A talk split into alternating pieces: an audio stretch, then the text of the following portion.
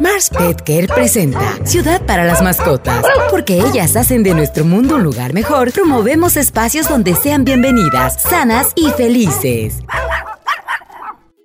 Hola, bienvenidos otra vez a Ciudad para las Mascotas. Yo soy Esther Charles, médico veterinario zootecnista, y estoy aquí acompañada de mi compañera Ainare Ruiz, médico veterinario también. Hoy vamos a hablar de qué tenemos que hacer si nuestro perro muerde a una persona. Justamente los pasos que debemos de seguir. ¿Por qué? Porque cuando somos propietarios de mascota, adquirimos una responsabilidad. Y no nada más una responsabilidad con esa mascota, sino con la sociedad en general, ¿no? Porque una mascota puede detonar en agresión y no estamos exentos de que esto suceda. Finalmente son animales, tienen su instinto y lo pueden expresar con alguna situación que los detone. Exactamente, todas las mascotas van a sufrir miedo. Entonces, siempre es conocer mucho a nuestra mascota en qué situaciones va a tener miedo. ¿Cómo podemos evitar que haya muchos estímulos a los cuales le tiene miedo? Es con una buena socialización. Yo sé que a veces es como un poquito difícil que los perros tengan una buena socialización y que en algunos momentos actúen de manera impredecible. Pero es importante que cuando son cachorritos, pues que les demos una buena socialización. Y comentarle a nuestra audiencia que la, el periodo de socialización más sensible en los perros y en los gatitos son sus primeras 12 semanas de edad, ¿no? Entonces hay que exponerlos a situaciones diferentes para que justo se desensibilicen, que lo vean como cosas naturales, los ruidos de la ciudad, de niños, ¿no? Exactamente. Que en ese periodo los expongamos a todos los estímulos que van a tener durante toda la vida. ¿Para qué? Para minimizar el riesgo de que estímulos que van a aparecer en su vida sean cosa o situación que les puede provocar un poco de miedo. Ahora, ¿qué aspectos preventivos deberías de considerar como dueño de mascotas, Tete? Yo considero, por ejemplo, eh, acostumbrarlo a que obedezca órdenes. Exactamente, obedecer órdenes pone a tu perro en calma entonces, porque es necesario que él esté calmado para poder recibir la orden. Entonces yo creo que sí es una es uno de los puntos más más importantes y sobre todo nos ayuda a conocer a la mascota y nos ayuda a saber que lo pone nervioso. Y también lo distrae, ¿no? De la situación estresante. Cuando le das una orden de obediencia, se distrae, se sale de, de esa situación y se enfoca justamente a algo y entonces eh, lo lleva a un estado de calma. Exacto. Y es importante también conocer mucho cómo reacciona mi mascota en diferentes espacios, en diferentes situaciones. Qué cosas lo tienen tranquilo, qué cosas lo pueden estresar, para también, bueno, poder predecir cualquier tipo de, de comportamiento. Y pues saber que si no le gustan los espacios abiertos con mucha gente, pues no lo lleves ahí, porque es muy probable que puedas tener un problema con la mascota, con una persona o con un niño, ¿no?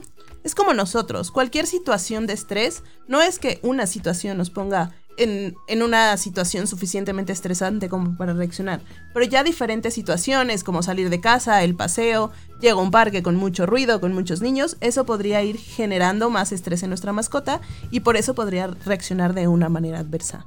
Por ejemplo, tú tienes gatos, Tete. Yo, sé que tienes tres gatillos loquillos, hermosos. ¿Qué situaciones tú identificas que los pone en estrés y que pudieran llegar a ser un riesgo para una persona? Por ejemplo, visitas. Eh, mis gatos están como muy acostumbrados a estar como con poca gente. Obviamente ya que se sienten a gusto, pues ya socializan. Pero siempre como el primera presentación es como de, a ver, ¿tú qué estás haciendo aquí, no? Y siempre yo lo que hago es permitirles que, ellos sean los que inician esta interacción con, con las personas.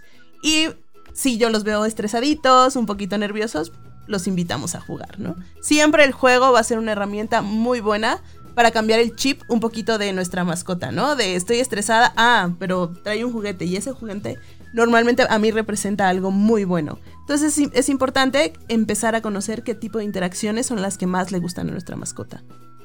Y creo que también es eh, conveniente que tu mascota esté bien en cuanto a medicina preventiva, ¿no? Es súper importante. Me pongo a pensar y digo, bueno, ¿qué pasaría si mi perrita, que es una xoloscuincle sin dientes, y como no tiene dientes, no, no, no puede ser tan malo, ¿no? El daño que pueda causar, pero bueno, lo pudiera causar. Entonces, eh, la medicina preventiva es importante porque, bueno, es un perrito que yo podría demostrar que está bien vacunado, bien desparasitado, ¿no? Y que en caso de una mordedura o de un accidente hacia una persona, pues yo puedo comprobar que la, mascota está en buena salud, ¿no? Exactamente, es necesario por lo menos una visita dos veces al año con el veterinario. ¿Por qué? Porque puede revisar, como tú dices, una mordida no solo involucra a lo mejor las vacunas, pero sí involucra la salud oral. Entonces, si nuestro perro necesita un cuidado de salud oral, y muerde a alguien, puede que a lo mejor genere alguna infección o así. Entonces es muy importante esa visita al veterinario. ¿Y qué casos tendríamos que tomar en consideración cuando un perro muerde a una persona? Creo que es muy importante mantener la calma y reaccionar rápidamente. Creo que las dos cosas no están peleadas. Es, bueno, ya pasó un incidente, ya pasó un imprevisto, ¿cómo actúo? Lo importante es saber, ¿no? ¿Qué es lo que tenemos que hacer?